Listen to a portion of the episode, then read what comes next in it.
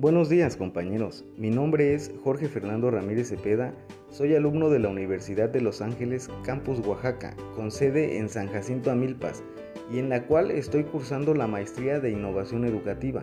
El día de hoy hablaremos de un tema muy importante para la educación, pues estaremos hablando de la didáctica, la cual nos ha sido muy útil para el aprendizaje tanto de nuestros alumnos como para nosotros mismos como docentes al momento de aprender pues nos permite poder realizar una tarea de calidad, en donde se puede seleccionar y utilizar los materiales que le van a facilitar el desarrollo de su enseñanza y sus indicadores de logro al docente.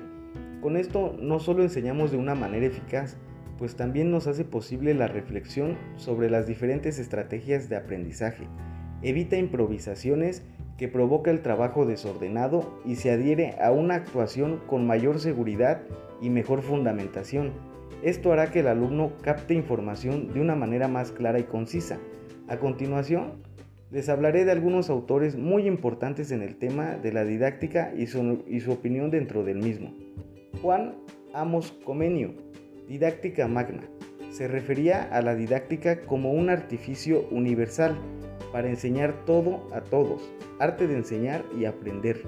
Carl Stoker, teoría de la instrucción y de la enseñanza escolar de toda índole y en todos los niveles. Trata de los principios, fenómenos, formas, preceptos y leyes en toda la enseñanza. Y Mideo Nerisi. Didáctica es el conjunto de procedimientos y normas destinadas a dirigir el aprendizaje de la manera más eficiente que sea posible. Ahora, si bien la didáctica tiene dos expresiones, una teórica y otra práctica, a nivel teórico, la didáctica estudia, analiza, describe y explica el proceso enseñanza-aprendizaje, para de este modo generar conocimiento sobre los procesos educativos y postular el conjunto de normas y principios que constituyen y orientan la teoría de enseñanza. A nivel práctico, por su parte, la didáctica funciona como una ciencia aplicada, pues por un lado emplea teorías de la enseñanza, mientras que por otro interviene en el proceso educativo, proponiendo modelos, métodos y técnicas que optimicen los procesos de enseñanza-aprendizaje. Pero la didáctica es más que solo dos expresiones, pues existen varios tipos de didácticas en las cuales encontramos la primera, la didáctica general. Esta se encarga de postular los modelos descriptivos, explicativos e interpretativos aplicables a los procesos de enseñanza de analizar y evaluar críticamente las corrientes y tendencias del pensamiento didáctico más relevante.